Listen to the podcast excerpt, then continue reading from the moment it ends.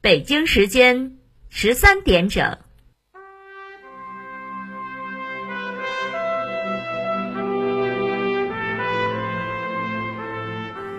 历史与诉说，亲历与真相。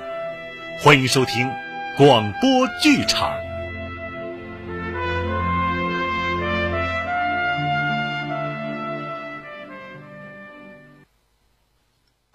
龙泉传》一百一十五回，这人呐，谁都离不开一个贪字，但是这个贪字可害人不浅呐。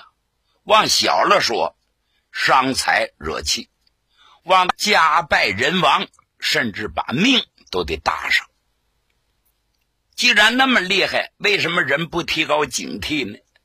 这叫沾事则迷，旁观则清。上文书咱说了，大土匪头子张延辉，你说这个家伙够狡猾吧？他经过多少事儿？但是为了这个贪字儿，他也上了当了。他听说武汉的王大舌头王老板亲自来拜会他，给他拜年。哎呀，他心就动了一下。他琢磨着，跟这种人打交道，对我只有好处没有坏处。起码来说，人家有钱呐。我万一有个马高凳短，靠着大树好乘凉。这是他心底是这么想的。另外，他也想大过年的，是不是给我送来重礼呀？像这种有钱的人，暴发户出手大方，我就能发一笔横财。您说这是不是贪念呢？就这样，他吩咐一声：“客厅见客。”然后他出去亲自迎接。咱们说了，挺晚的了，天都黑下来了。院里那还唱戏呢，他一挥手，先别唱了，先别唱了，回避。于是锣鼓点打住，演员们纷纷走入东西厢房，都回避了。他率领了四个人，亲自到了大门外，站在台阶上一看，哎呦，黑压压一片，来的人是不少。他发现众人有俩人抬着箱子的。有一个人背着东西的，还有几个人手里都拎着包袱，甭问，大概是给我送来的礼物。他再一看，旁边放着一台四人抬的轿子，在轿旁站着个主。就见这个主高大的身材，非常魁梧，头上戴着水獭帽子，身穿着皮袍，鼻梁上戴着墨镜，手里拄着文明杖。非常非常绅士。这个张延辉打量了多时，一抱拳：“请问，您就是王老板？”贺龙啊，早就看清他了。你别看戴着墨光眼镜，借着灯笼的光辉，看得十分清楚。一瞅张延辉这小子发福了，体重能有二百多斤，成了个矮胖子。项短脖粗，戴着帽子，穿着皮袍，一脸的横肉，一对小肉包子眼睛。贺龙听他说话，也一挥手抱拳：“啊，失礼了，失礼了！过年好，过年好！我来给张大队长拜年来了。呃，您就是王掌柜的？哎，正是。哎呀！”他心里说话都传说，王掌柜的绰号叫王大舌头，吐字不清啊！怎么这位说话干板多字的，一点也不舌头大呀？这怎么个茬呢？他心里就有点犯疑。贺龙看出来了，紧走两步来到他近前，把眼镜还摘了，把胸脯一拔：“张大队长。”你仔细看看我是谁？分别才几年，你就忘了我了吗？哎呦我的妈呀！张延辉这眼睛一对光，这回看准了，这不是贺龙吗？几年前在四川呢，双方交过手啊。贺龙的眼真毒，居然还认识自己。这贺龙是国家的通缉犯呢，南京政府悬赏十万大洋要他的脑袋。听说他最近到了我们洪湖一带了，没想到今天到了我的家门口了。我的个妈呀！肯定要大祸临头啊！他找我干什么呢？他心里头咚咚咚咚咚一个劲儿的敲鼓，但是他不摸底，不知道贺龙今天晚上带来多少人马呀，所以方寸已乱，是张口结舌。我因为啊啊啊！哎呀，恕我眼拙呀！我我真就没想起来，闹了半天是。是贺军长，哈哈哈哈想起来了，我来你不反对？啊啊，当然欢迎欢迎，此地并非讲话之所。军长里边请，里边请。说着话，把贺龙还真就让进大客厅。贺龙扫了一眼，这屋真阔气，院套也大。足能有五进的院子，来回出入的人也不少，但是谁都不知道怎么回事，谁也没有惊慌的表情，都带着疑惑的眼光盯着他们。贺龙坐在客位上，张延辉坐到主位上相陪，献茶，献茶，扣碗茶摆上了。贺龙就说：“我说张大队长。”咱俩一晃分别几年了，在四川打交手仗的事儿你还记得吗？哎呀，记得，记得。军长，军长的虎威给我留下了深刻的印象。我还记得那一仗把我打得落花流水呀，我当然不会忘记了。军长，今天晚上大驾光临，有何指示啊？只要有求于我，小人尽全力帮忙。说得好，说得好啊，张大队长，我听说你在荆江两岸民愤可挺大呀，老百姓提的你的名字，恨得牙根都痒痒。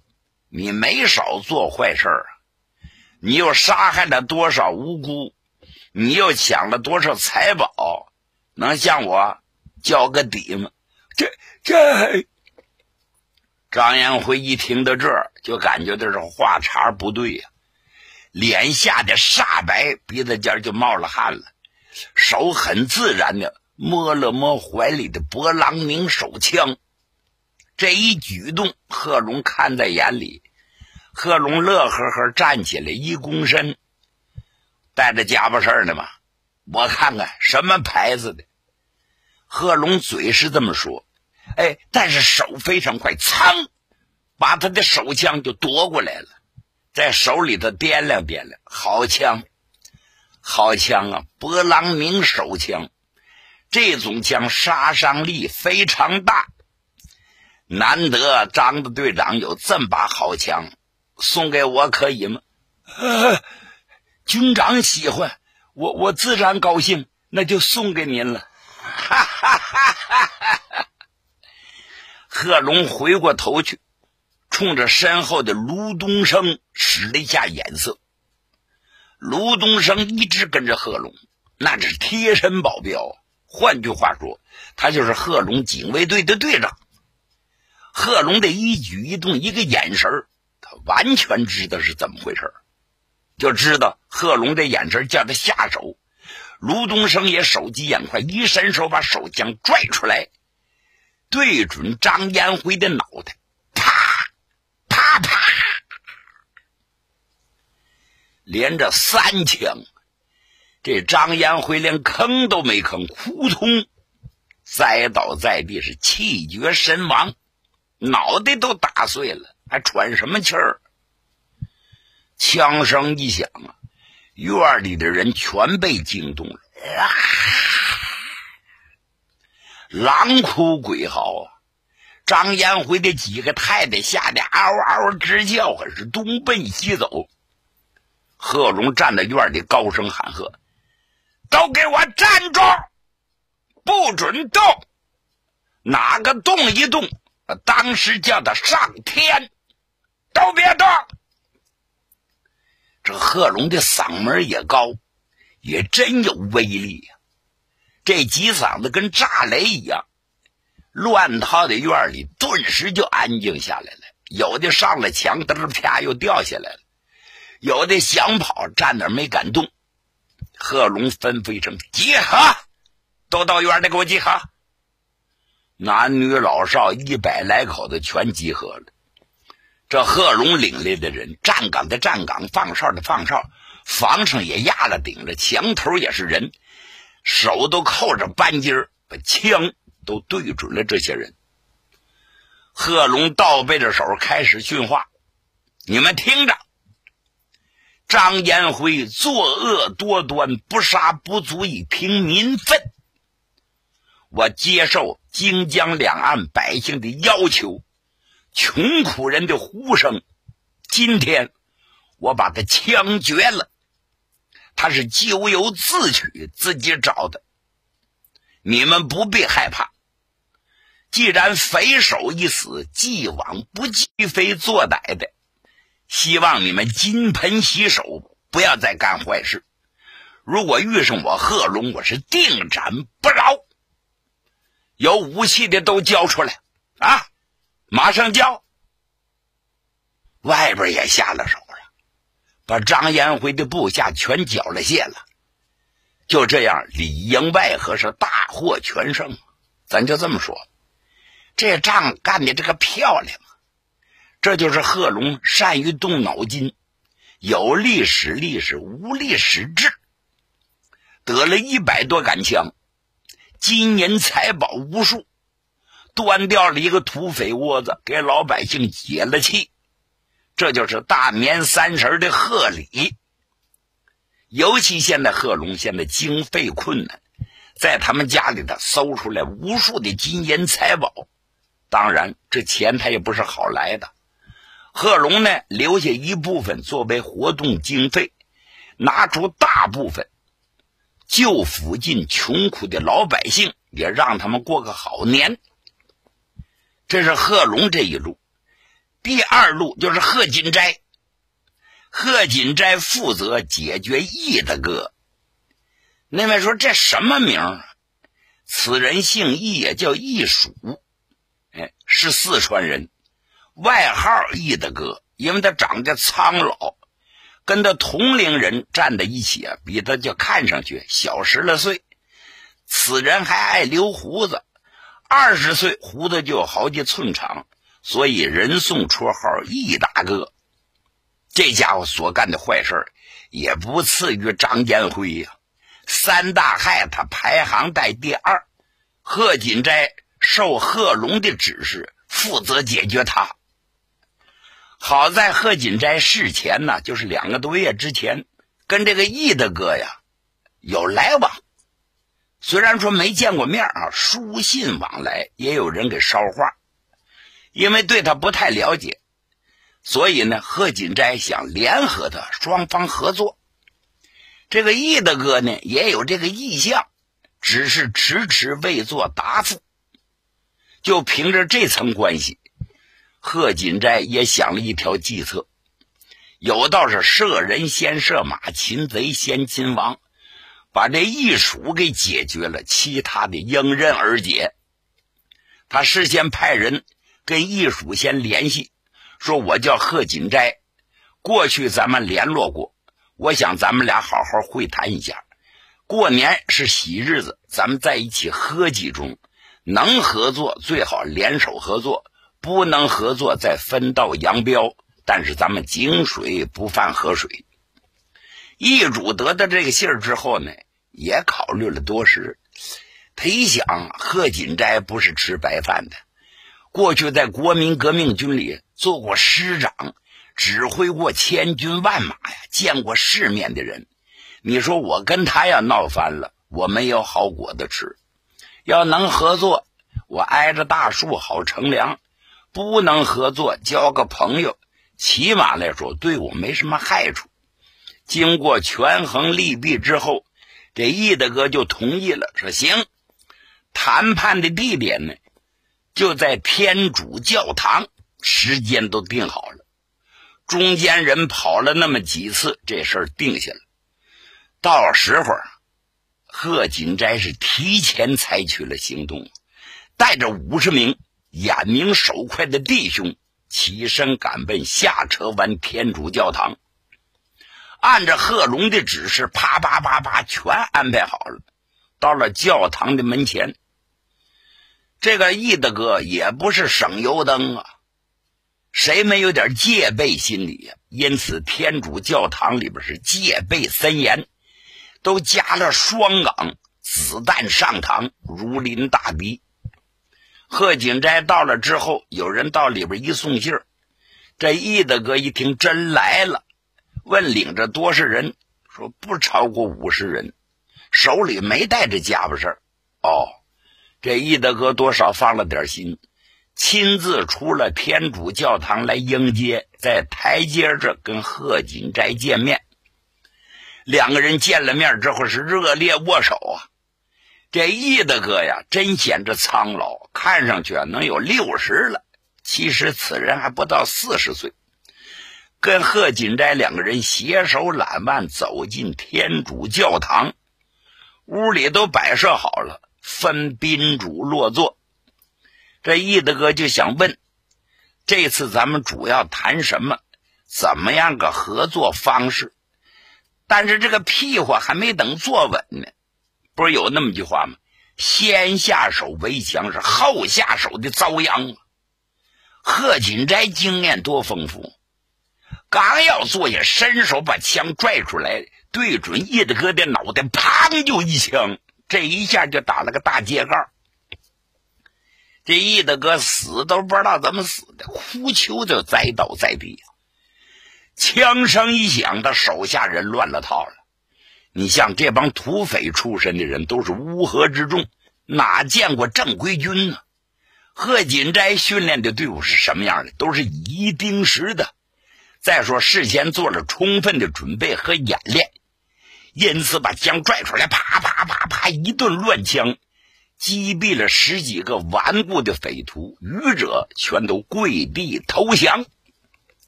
因此这仗打的也非常出色呀。缴获了数十条枪支，也得了不少的财产。贺锦斋是旗开得胜，马到成功。第三路是周义群领导的队伍，解决了那个文大哥，进展着非常顺利呀。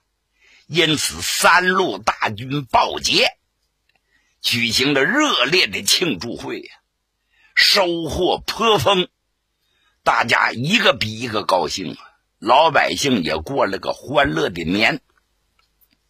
到了一九二八年的二月初，贺龙、周义群、贺锦斋这些人来到石首桃花山，参加了石首中心县委在斗子岭召开的党的负责人会议。没说嘛，你不能离开党的领导，随时与地方党领导的联系。贺龙、周义群听取了书记李兆龙的汇报。李兆龙说：“大革命失败之后，杨森的部队由川东到了我们石首县，对革命群众、共产党人进行了血腥的屠杀。石首被杀害的共产党员、革命群众超过两百人。现在群众的情绪，一是对反动派恨得咬牙切齿。”二是留恋革命时的喜悦，三呢是担心暴动啊不成功咋办？结果不成功反遭杀害。贺龙听了连连点头啊。贺龙最后说：“各位啊，我来到这里虽然时间不长，可我看到石首人民的心是红的，血是热的。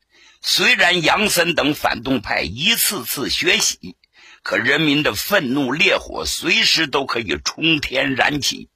不过，我们发动群众不要只挂在口头上，要付诸行动才是。哎，总指挥，您说的太对，太对了，我们一定要付诸行动。咱就这么说吧，贺龙指挥的工农革命军和石首中心县委联合采取行动，一口气儿打掉了几个大恶霸。大大长了革命人民的士气，大大灭了反动派的威风，革命形势是一派大好。有一天晚上，贺龙对着灯啊，两眼发直。周义群看出贺龙有心思，就问他：“总指挥，最近我有时候就发现您发呆，您心里想什么？”老周啊。我跟你无话不谈啊，在这儿呢，革命形势一派大好。按说做革命工作，哪里方便就在哪里动手。但是呢，我心呢一直想着原来的计划，我想回湘西去脱枪，结果在这就迟迟没动，没有达到我的心愿。最近我在想，既然这块形势这么好。咱就交给石首县委领导去干，咱们倒出身子，还是回湘西为好。你看呢？周义群点了点头：“是啊，你想的不无道理。湘西是您的老家，以桑植为中心，发展队伍肯定能快。你想的不是不对，人杰地灵嘛。但咱这个事儿还要请示湖北省委做决定。”贺龙说：“这事儿就交给你了，你跟上面联系联系，看看能不能得到批准。”简短接说，湖北省委接到贺龙的请求之后，经过再三研究，同意了。就这样，贺龙、贺锦斋在这做了移交工作。在一九二八年二月二十号这天，贺龙、周逸群、贺锦斋、卢东升。李良耀、黄鳌等十五个人从焦山河动身，踏上了去湘西的征途。贺龙甭提心里多高兴了，他也思念家乡啊。湘西是自己的根据地呀，多年不回去了，这要回到桑植见见父老乡亲，是他多年的夙愿呐。因此，几个人是边说边走。一路之上是小行夜住，是饥餐渴饮。这一天就走到邻里县的县界，走到一个叫毛笔街的地方。毛笔街呀，还用问吗？一条街，看看天色过了午了，几个人觉着肚中饥饿。进了镇子之后，路边有个饭店，这饭店虽然不大，哎，但挺干净。何锦斋就提议。既然大家饿了，咱们进去吃点饭吧。嗯，行，走走走走。十几个人掀帘就进了酒馆了。哎，里边收拾的还挺干净。这掌柜的端了一盆炭火往中央一放，眼睛盯着贺龙，就是一愣。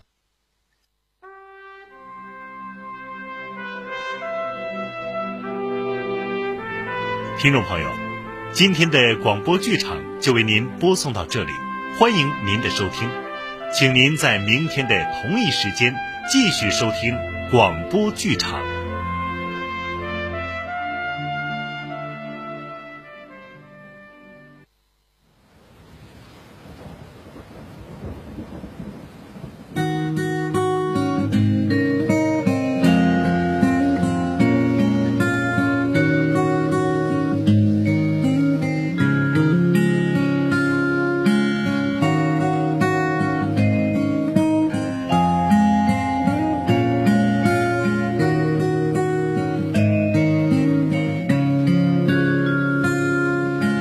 在我心上留下的枪伤，倒影天。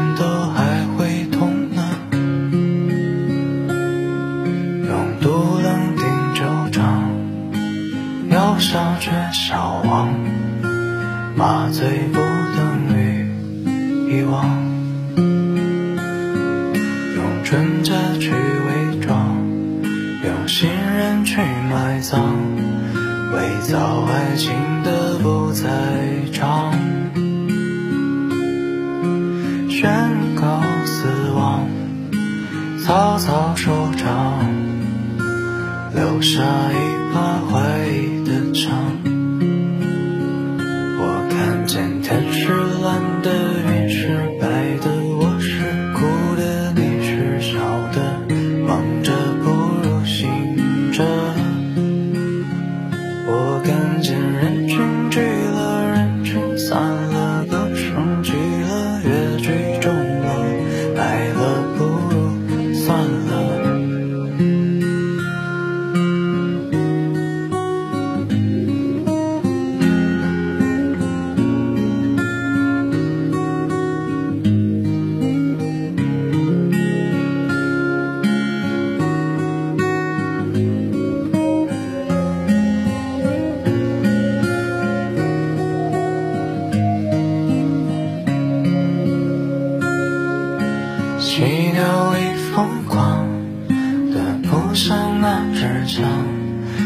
简单摄入。